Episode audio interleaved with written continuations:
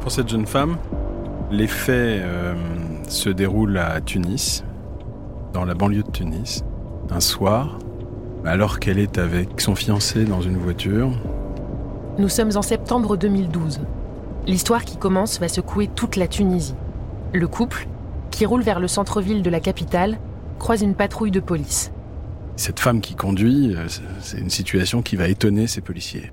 Ils les interpellent et euh, ils commencent à les questionner en leur demandant où ils vont, pourquoi ils sont là, pourquoi c'est elle qui conduit, qu'est-ce qu'ils faisaient dans cette voiture, sont-ils mariés?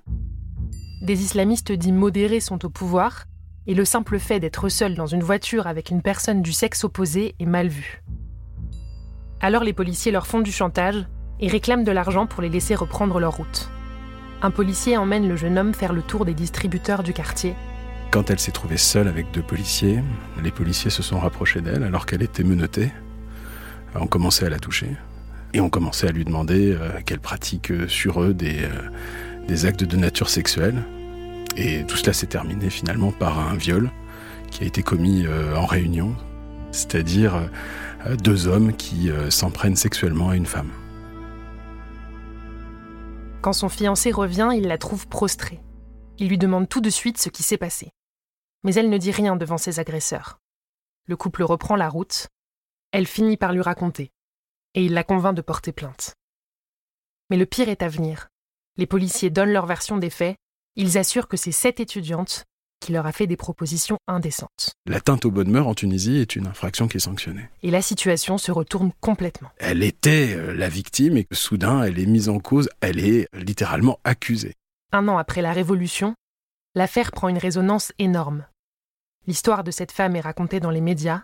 Son nom devient un hashtag sur les réseaux sociaux. Il y a eu des manifestations euh, dans Tunis de femmes qui sont descendues sur l'avenue Bourguiba et qui ont réclamé euh, que cette situation cesse. Sous la pression populaire, le parquet accepte de mettre l'enquête pour atteinte aux bonnes mœurs de côté et d'engager enfin des poursuites pour viol contre les policiers.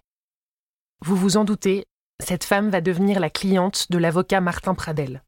Et son combat, qui est devenu politique, sera aussi le sien. Est-ce qu'il la défendra mieux parce qu'il trouve sa cause juste? Est-ce que partager le même combat veut dire être toujours sur la même longueur d'onde Je peux déjà vous dire que non. Ce dossier lui réserve même un cas de conscience que l'avocat est à mille lieues d'imaginer.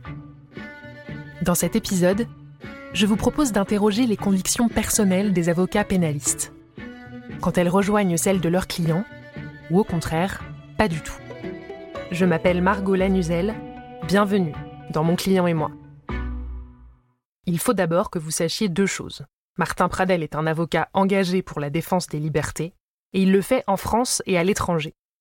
C'est possible parce qu'il exerce au barreau de Paris, qui a une particularité, ses avocats peuvent plaider partout dans le monde.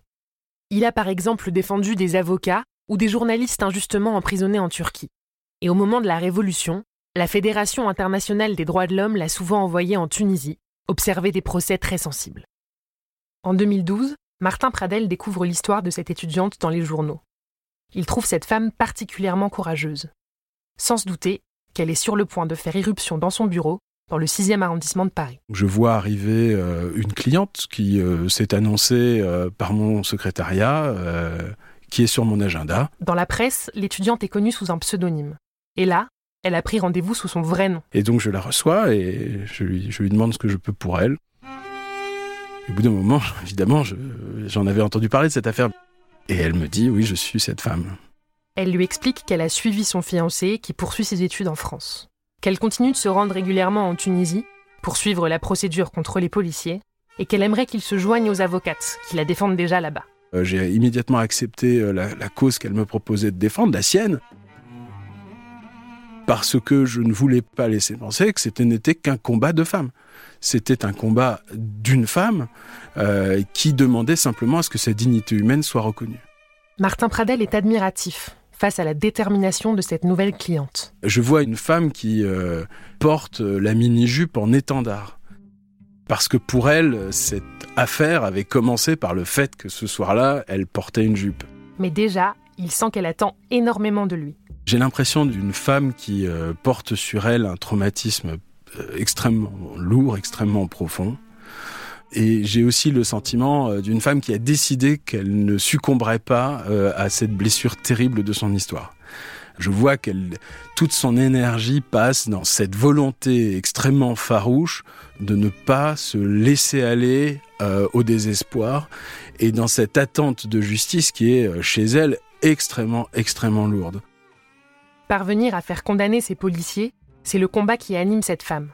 Et l'avocat vient d'accepter de le rejoindre, sans savoir qu'il lui manque une information capitale. À partir de leur rencontre, Martin Pradel et sa cliente se voient toutes les deux semaines. Ça tenait quasiment de la maïotique hein, de parler avec elle. Je pense qu'elle en avait besoin. Elle était euh, peu ou pas suivie euh, psychologiquement. Et d'une certaine manière, elle avait besoin de parler. J'ai trouvé que c'était important de le faire dans ce contexte particulier, dans cette affaire particulière. Et puis, on avait euh, finalement trouvé, euh, cette, euh, cette femme et moi, une forme d'équilibre. Jusqu'au jour où la discussion avec sa cliente ne tourne plus autour des faits, mais du procès. Ce jour-là, pour la première fois, l'avocat et l'étudiante évoquent la question de la peine qui devrait être prononcée contre les policiers. Quand on a commencé à en parler, tout de suite, pour elle, ça a été une évidence. Elle m'a dit avec beaucoup de désinvolture, d'ailleurs, pour moi, bah, bien sûr, la peine de mort. Évidemment, euh, moi, je suis tombé de ma chaise. La réaction de Martin Pradel est épidermique. La peine de mort a été abolie euh, il y a suffisamment longtemps pour que moi-même, je n'ai jamais eu à exercer sous l'empire de ce, de ce châtiment euh, terrible. Cette attente de, peine de mort, pour moi, elle était extrêmement grave en contradiction complète avec ce que sont mes valeurs. Pour l'avocat, c'est la douche froide. Cette cliente pour laquelle il se sentait prêt à se battre jusqu'au bout par conviction réclame soudain une peine incompatible avec ses mêmes convictions. Pour moi, il était euh, absolument nécessaire de la défendre. Mais il n'était absolument pas question de porter une parole qui aurait consisté à demander ou à attendre un châtiment capital. C'était pour moi absolument inconcevable. J'ai dit clairement, moi, je ne soutiendrai pas une telle demande. L'avocat ne bluffe pas. Dans sa tête, les choses sont claires. Si défendre cette femme signifie réclamer la peine capitale, alors il renoncera à ce dossier. Vous saurez bientôt comment va réagir la cliente de Martin Pradel et comment se termine son histoire. Mais avant, je veux absolument vous en faire entendre une autre. Puisqu'on parle de conviction, je suis allée voir un avocat célèbre pour ses engagements qui a passé toute sa carrière à militer pour les droits humains. Cet avocat s'appelle Henri Leclerc. Je lui ai demandé s'il avait déjà défendu un client ayant agi au nom d'une cause qu'il combattait. Et il m'a répondu oui. Aujourd'hui, il a 86 ans. À l'époque, il en avait à peine 30. Et il était déjà très engagé politiquement à gauche. Ben, cette histoire se passe euh, en 1963. Et donc un jour, je reçois les deux petits papiers qui m'indiquent que je suis commis d'office. Je vais donc euh, chercher mon permis de visite, je vois le dossier, les deux dossiers d'ailleurs, c'était deux dossiers différents. Les mises en cause sont deux hommes. Henri Leclerc découvre ce qu'on leur reproche. Ils étaient accusés d'avoir participé à des les commandos terroristes, hein, de mettre des bombes, etc. Je crois qu'il y avait même eu des blessés, même peut-être un mort. Nous sommes quelques mois seulement après l'indépendance de l'Algérie. Il faut vous imaginer un contexte politique très tendu. Je me dis que ce sont des gens qui sont accusés de faits très graves, qu'ils sont accusés pour avoir été euh, des membres de l'OAS, organisation terroriste que je combats politiquement par ailleurs.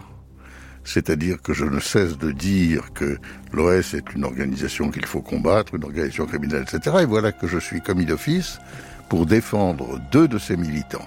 C'est donc un problème. L'OAS, c'est l'organisation de l'armée secrète. Un groupement clandestin, proche de l'extrême droite, créé deux ans avant notre histoire pour défendre la présence française en Algérie. Entre-temps, le général de Gaulle a proclamé l'indépendance et les membres de l'OAS ont basculé dans la lutte armée. Moi, je faisais beaucoup de réunions, de... j'écrivais des articles, j'allais à la radio, bon, pour combattre l'OS. Mais le jeune avocat se dit qu'une commission d'office, ça ne se discute pas. Il prend donc le chemin de la prison de la santé non sans appréhension. Je suis un peu angoissé, je ne sais pas très bien comment je vais résoudre cette question. Et autant vous prévenir, ça ne commence pas très bien. Au parloir de la prison, le premier homme s'installe. Il a une quarantaine d'années. Il m'explique qu'il est légionnaire. Je n'ai pas besoin de lui demander son origine parce qu'il a un très fort accent allemand. Vraisemblablement un ancien de la Wehrmacht euh, qui avait rejoint l'armée française. Henri Leclerc n'est pas à l'aise. Et je lui dis, bon monsieur, euh, je suis commis d'office pour vous défendre. Comment voulez-vous être défendu? Et il me dit, moi de toute façon, j'ai agi parce que j'estime que le monde est confronté à quelque chose de terrible. Je ne supporte pas les musulmans, je ne supporte pas les Arabes, j'estime que De Gaulle a trahi l'Occident, il a trahi la France, et que l'action que j'ai menée est une action de guerre qui est juste et je veux me défendre ainsi. Cette réponse, c'est exactement celle que craignait l'avocat. Je dis, monsieur, c'est un peu difficile parce que vous me demandez euh, là de vous défendre sur des idées que moi je combats. Je, je préfère vous le dire. À ce moment-là, Henri Leclerc ne pense pas du tout que ce client soit indéfendable.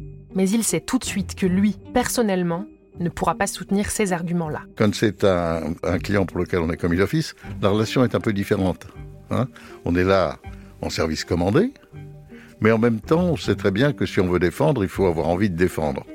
C'est-à-dire que la défense, ça consiste d'abord à ce que, au fond de soi-même, on défende.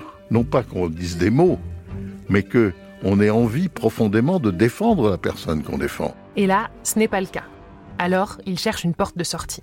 Je lui ai dit, écoutez, si vous voulez, je peux vous mettre en rapport avec des avocats qui défendent en général ce genre de cause, en particulier il y avait quelques avocats pieds noirs qui étaient rentrés, dont Goutermanov, qui était un type remarquable. Mais l'homme refuse. Il me dit non, non, je demande un avocat d'office, je veux un avocat d'office. Henri Leclerc se trouve alors dans une impasse.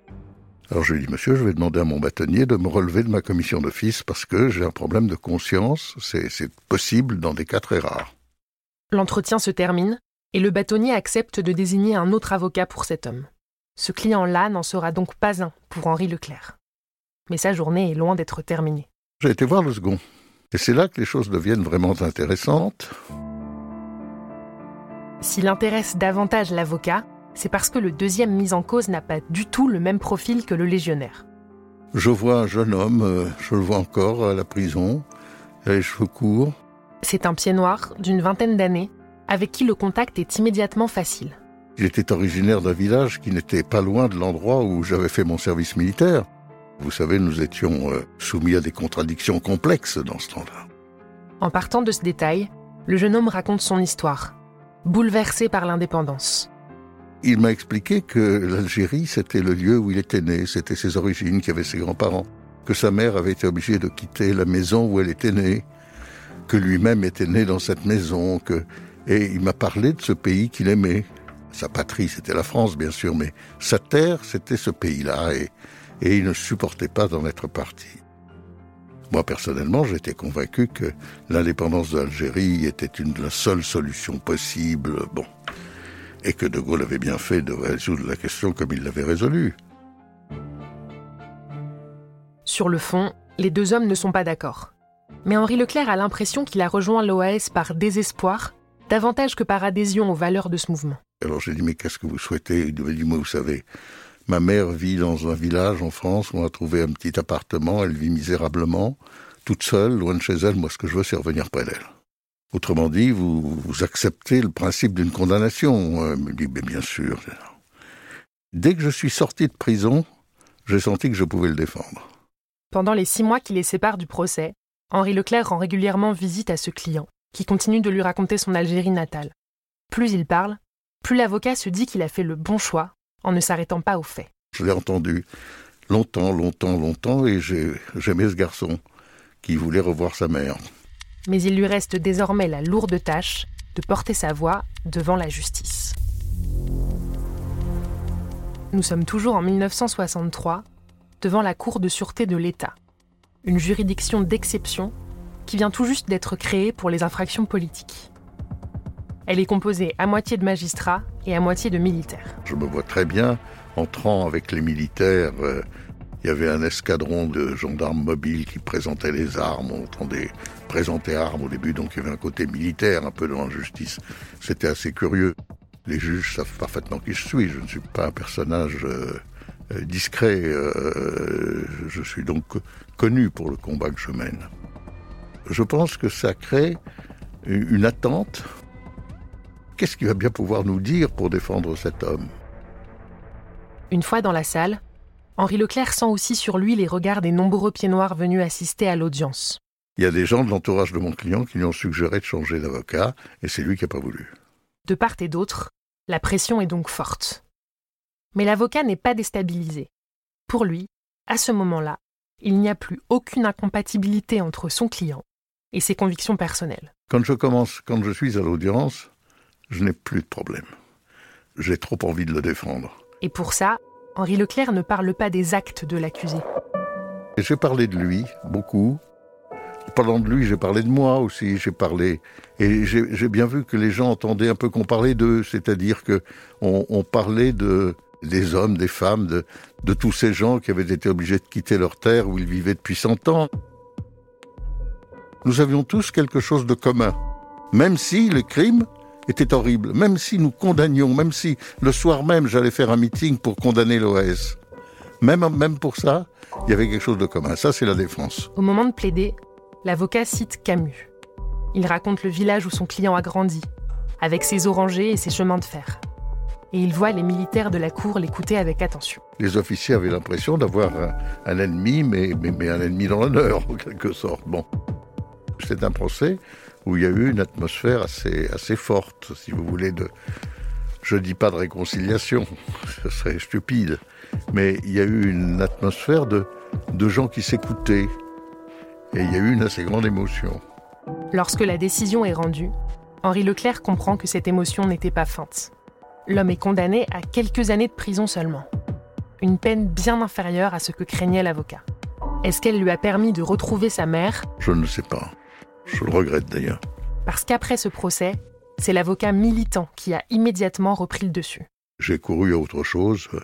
J'ai couru pour défendre ceux qui les combattaient. Même commis d'office, Henri Leclerc n'a plus jamais eu de dossier entrant à ce point-là en contradiction avec ses propres convictions. C'est donc un exemple euh, rare dans la vie. Mais enfin, c'est un exemple que, pour moi qui est important. Pour Martin Pradel, les choses sont bien différentes.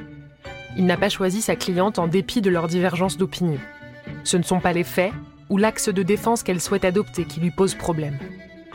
Ce qui vient d'entrer brutalement en collision avec ses convictions, c'est la peine qu'elle réclame pour ses agresseurs. La peine de mort. L'avocat ressent une profonde contradiction entre l'envie de défendre cette femme et l'impossibilité de plaider ce qu'elle demande. Ils se sont quittés sur un désaccord, sans acter la rupture qu'il redoute. Avant de renoncer, il va chercher à la convaincre. Et ça nous a mené vers des discussions très nombreuses et longues sur le sujet. Quand elle lui dit pourquoi elle attend cette peine, sa cliente évoque une autre mort, celle d'une partie d'elle-même au moment du viol. Si on lui demande ce qu'elle est après cette agression, on sera dans le champ lexical de la mort.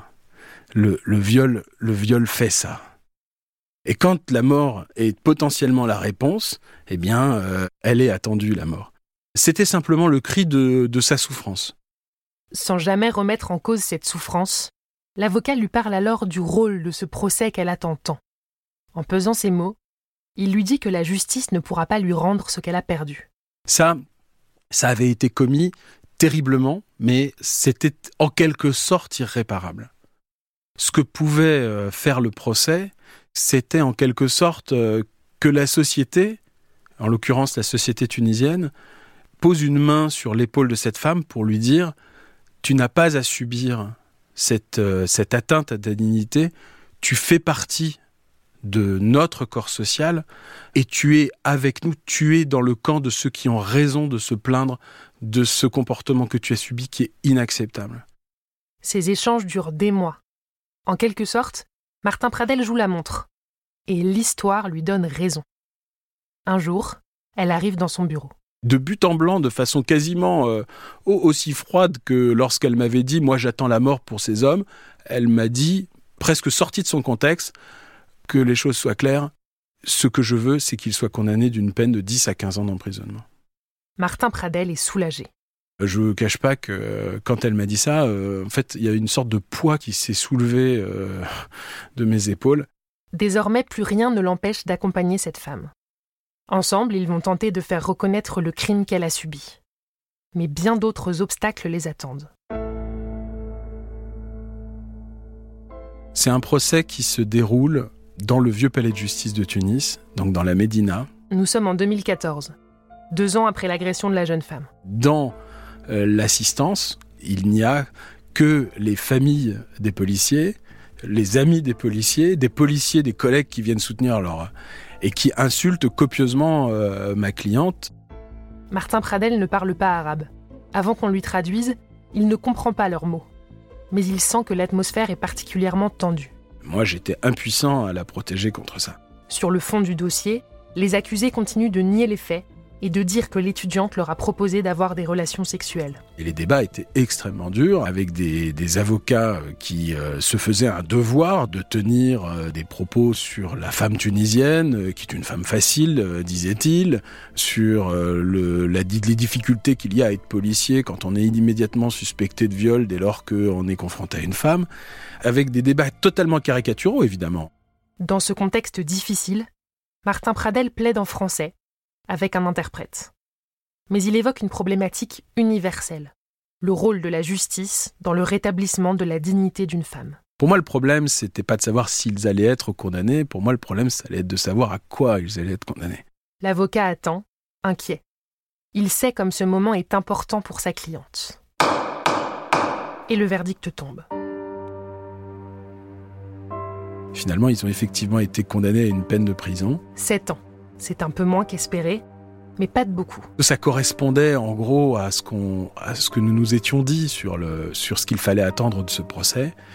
Et le procès avait été si dur pour elle que d'entendre qu'elle était reconnue comme victime, d'entendre que ces hommes ne, sortiraient pas de prison avant plusieurs années, ça a été au moment du prononcé quelque chose euh, qui relevait véritablement du soulagement. Je me souviens qu'elle a pleuré jusqu'au moment où euh, le président de la Cour a voulu donner une explication sur la, sur la peine prononcée.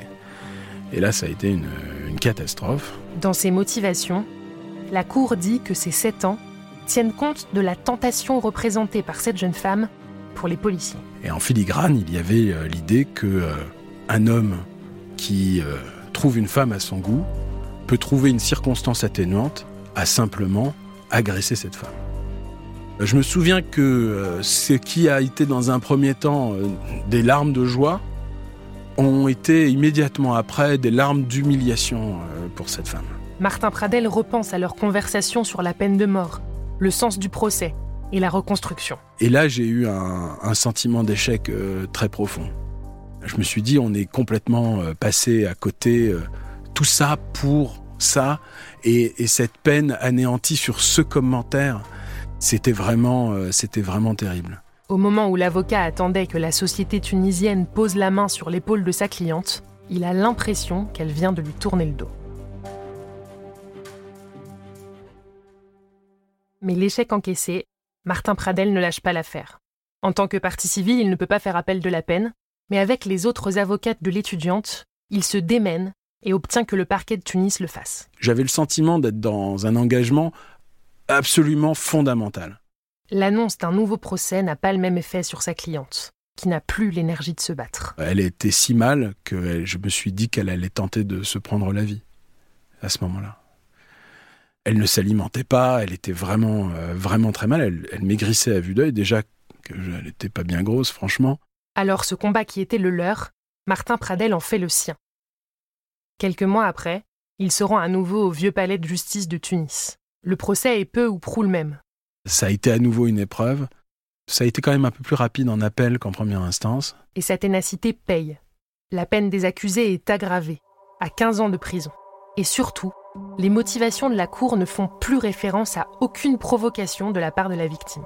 Dès lors que c'était une peine qui était euh, prononcée sans aucun commentaire, Soudain, c'était une peine qui était acceptable et acceptée par la victime qui, en fait, n'en demandait pas tant. Elle ne voulait juste pas entendre qu'il y avait une bonne raison de la violer. À cet instant, le calvaire prend fin. Et l'histoire aussi. Six ans après, la jeune fille va mieux. Quand je demande à Martin Pradel ce qu'elle lui a laissé, il évoque le souvenir d'un engagement plus fort qu'avec n'importe quel autre client. J'espère qu'il aura aidé cette femme à, surmonter l'épreuve incroyable qu'elle a eu à subir par la force de sa vie euh, et par les circonstances. Après avoir entendu ces deux avocats, je me dis qu'au fond, leurs histoires ne sont pas si différentes. Au-delà des convictions partagées ou non, elles tiennent avant tout à la relation humaine qui s'est tissée avec leurs clients respectifs. Et ça, c'est quelque chose qui ne se prévoit pas, m'explique Henri Leclerc. Je ne peux pas vous dire sans avoir eu de contact personnel avec celui que je dois défendre, si je pourrais ou si je ne pourrais pas. La question ne se pose plus, car l'avocat vient tout juste de prendre sa retraite. Après 65 ans de barreau, et sans avoir jamais renoncé à aucun de ses engagements personnels. Mon client et moi est un podcast Europe 1 Studio, produit avec Adèle Ponticelli et Fanny Rascle, et réalisé par Christophe Davio. Si cet épisode vous a plu, partagez-le, parlez-en autour de vous, et pensez à nous mettre des étoiles sur vos plateformes d'écoute. Dans le prochain épisode, je vais vous raconter l'histoire d'un ancien rappeur, devenu avocat, et de l'un de ses tout premiers clients. J'avais déjà 35 ans, j'avais un vécu, je suis pas le petit jeune qui va se faire manipuler par son client, quoi. Je viens de banlieue, je maîtrise ces codes de l'art, entre guillemets. Donc j'y vais sans crainte. J'ai euh, les outils pour ne pas me faire déborder par ça. Erreur.